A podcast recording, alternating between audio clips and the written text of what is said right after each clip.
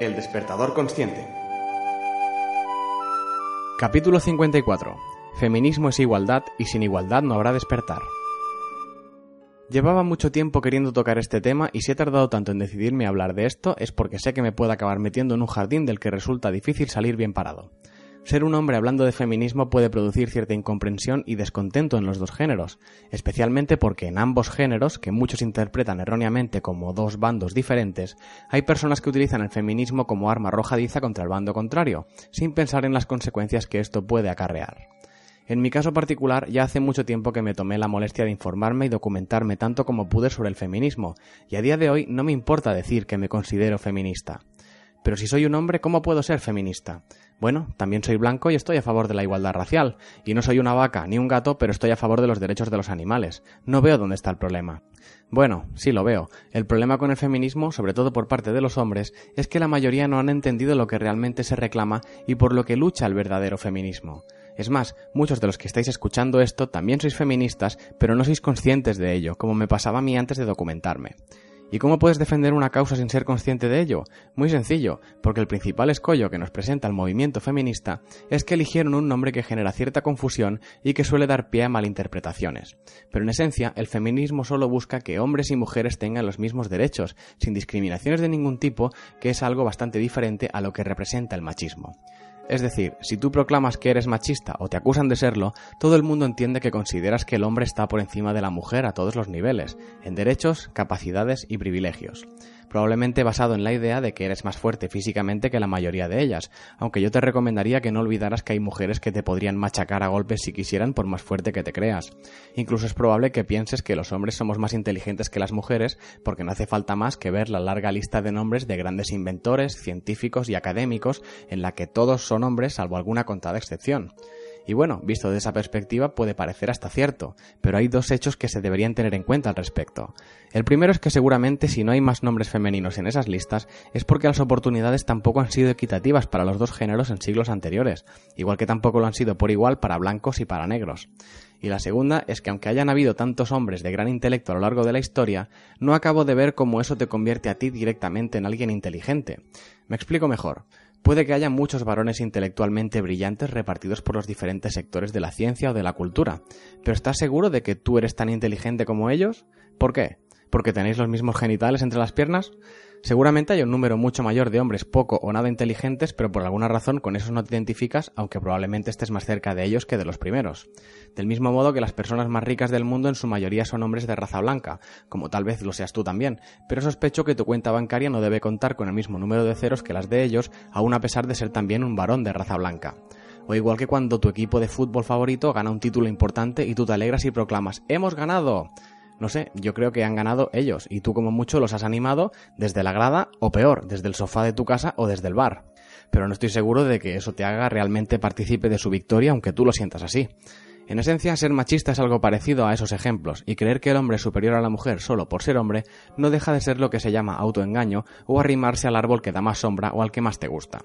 Y claro, al oír la palabra feminista, en esta sociedad dual y polarizada, como ya expliqué en el capítulo 6, en la que eres de un bando o eres del otro y no hay más vuelta de hoja, llegamos a la conclusión de que feminista es lo mismo que machista, pero desde el lado opuesto, en el que hay un grupo de mujeres, aparentemente locas todas ellas, que creen ser superiores a los hombres solo por ser mujeres. Y eso, evidentemente, a nuestro orgullo masculino no le sienta nada bien hecho que da pie a esa frase tan fantástica, típica entre cuñados y gente poco leída que dice yo no soy machista ni feminista, yo solo quiero igualdad para todos. Frase que en sí misma es redundante porque en esencia el feminismo es también lo que busca, acabar con las supremacías heredadas según el género y partir desde la igualdad pero tampoco se puede culpar a los que se confunden de esta manera. Aparentemente su intención es buena, solo necesitan leer un poco más o que entre todos acabemos encontrando un término o un nombre que sea un poco más claro y conciso para designar a este movimiento y que no genere confusión en aquellos que les explota la cabeza cuando nos salimos un poco de los extremos del blanco y del negro. De todos modos, creo que puedo entender que la elección de la palabra feminismo en su momento tuvo cierto sentido, incluso enfocada desde el punto opuesto del machismo, por una cuestión reivindicativa, algo parecido a lo que ocurrió con el movimiento Black Power en Estados Unidos hace muchos años ya. Me parece comprensible que después de sufrir tanta represión algunos se quieran ir al extremo contrario, aunque la mayoría de los que van allí se sentirán mucho más cómodos en un término medio que en el extremo. En cuanto al feminismo, quizás en un arranque de rebeldía decidieron que ya era hora de girar las tornas, y después de tantos años, por no decir siglos, de opresión y relegación femenina a un segundo plano, se hartaron y decidieron lanzarse a dar la vuelta a la situación. Que ahora es cuando aparece el típico que dice que a las mujeres no se les ha oprimido nunca y que esos solo son cuentos para tener una excusa y castigar a los hombres o cualquier tontería similar. Pues me temo que los que digan algo así demuestran tener muy poco rigor histórico, y os lo puedo ejemplificar con un pequeño ejercicio de imaginación y empatía.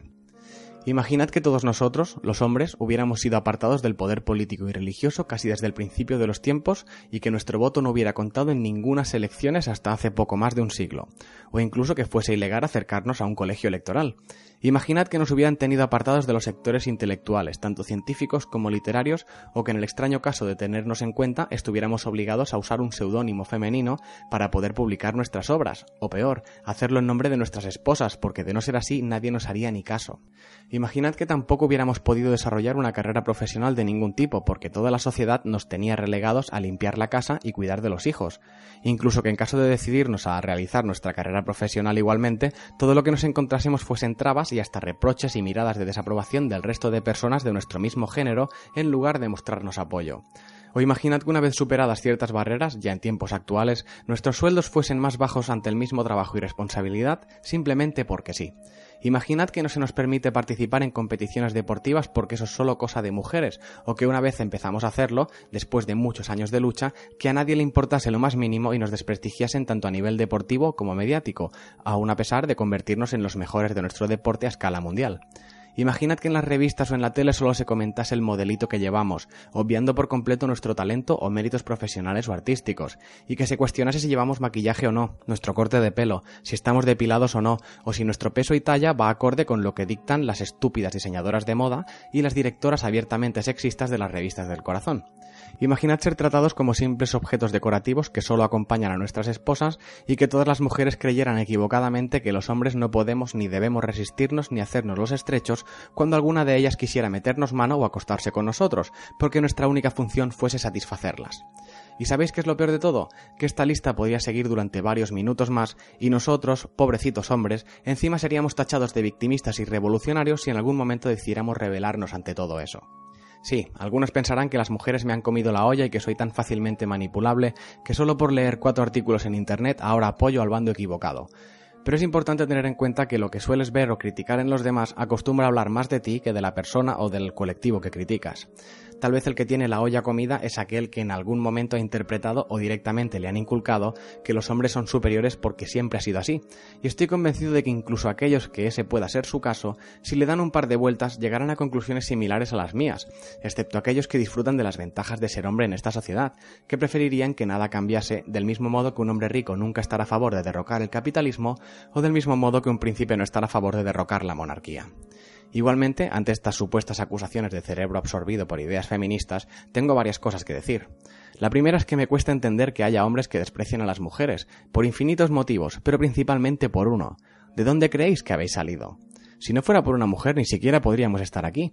Fue una mujer la que nos gestó, la que nos parió, la que nos alimentó con su propio cuerpo en los primeros meses de vida y seguramente la que más nos amó y amará el resto de nuestra vida. Vale, sí, para que eso ocurra también el hombre tiene que hacer algo, infinitamente más sencillo y más placentero, tampoco nos engañemos, pero igualmente importante, eso es así. Pero ¿no veis que precisamente ese debería ser el argumento clave para entender que las dos partes son igualmente importantes, o por lo menos para no menospreciar a una de las partes? Es más, no se trata de importancia, se trata de complementariedad.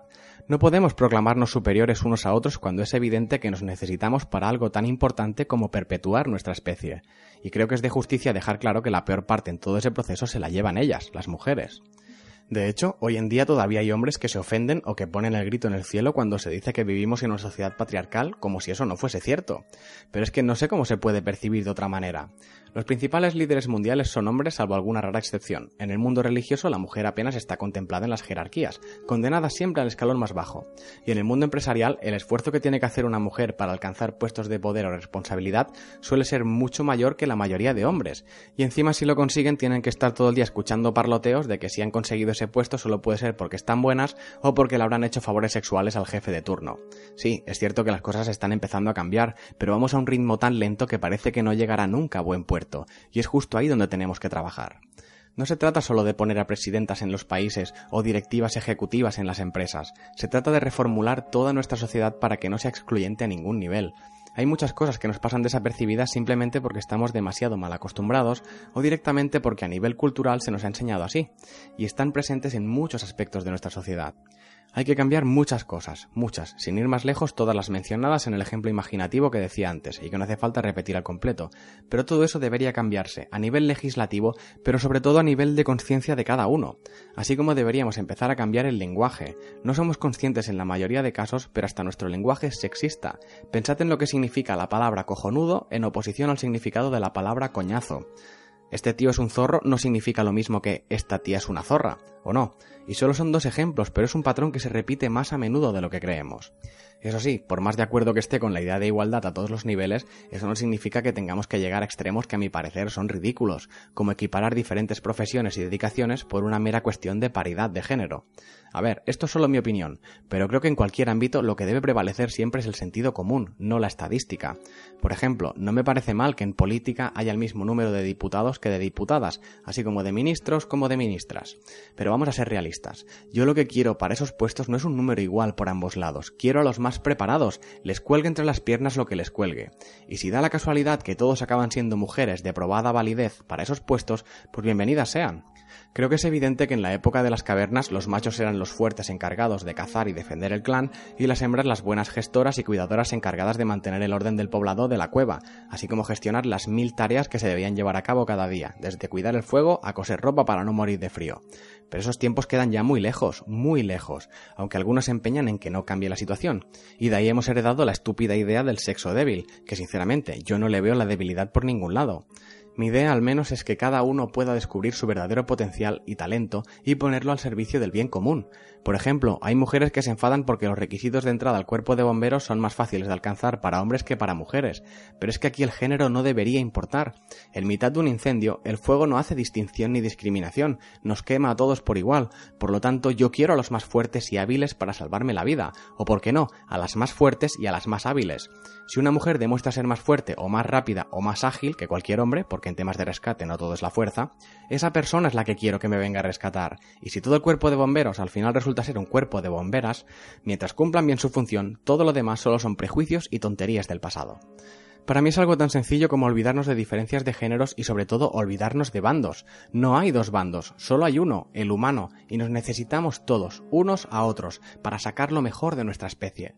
De hecho, ¿no os habéis dado cuenta de cuáles son los objetivos de las élites en todos los campos? El maldito divide y vencerás, lo he explicado muchas veces. Ya nos tienen divididos por credos religiosos, por colores de piel, por nacionalidades, incluso hasta por equipos deportivos. Pero es que si consiguen que nos dividamos también por géneros, al final sí que será el 50% de la humanidad contra el otro 50%. Eso es lo que debemos cambiar y entender, y empezar a respetarnos entre todos sin importar géneros, ni sexos, ni nada que se le parezca. Tal vez así también pueda desaparecer de una maldita vez la violencia de género aunque ya puestos, igual lo que debería desaparecer sería la violencia entre congéneres, sin más. Si nos dejamos de batallitas estúpidas entre nosotros y nos unimos con una única voluntad que sea el bien común para todos sin excepción, la humanidad alcanzará ese tan ansiado despertar del que tanto hablo y nos elevaremos a cotas de desarrollo y evolución inimaginables. Pero como siempre digo, ese cambio solo puede venir desde dentro, porque el mundo no va a cambiar por sí mismo que todos los que sigan defendiendo la superioridad del hombre frente a la mujer, sinceramente, yo creo que si se han hecho tantos esfuerzos para oprimir a la mujer y relegarla a un segundo plano, es porque en el fondo sabemos que ellas tienen mucho más potencial del que nos atrevemos a admitir. Algo parecido a mantenerles las alas lo más atadas posibles, porque como se suelten y echen a volar, tal vez los hombres seamos incapaces de alcanzarlas. Y mirad, ¿sabéis qué? Yo sí quiero ver volar a las mujeres, tan alto y con tanta fuerza como puedan, porque al final lo importante es que ese vuelo se traduzca en un bien común para toda la especie, de la que los hombres también formamos parte.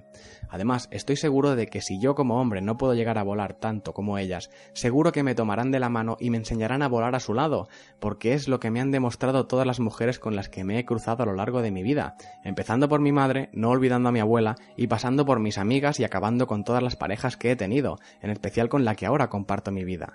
Ese es el mundo con el que yo sueño, uno en el que todos podamos volar tan alto y tan lejos como podamos con la colaboración de todos, sabiendo que si nos dedicamos a cortarnos las alas unos a otros, muy lejos no vamos a llegar. Esta es mi opinión y ojalá haya mucha más gente que opine de una forma similar, y si por lo que sea he ofendido a alguien, hombre o mujer, machista o feminista radical, Pues lo siento, aunque de ser el caso, sospecho que el problema no lo tengo yo. ¿No hace un día fantástico para estar despiertos? Buenos días a todos.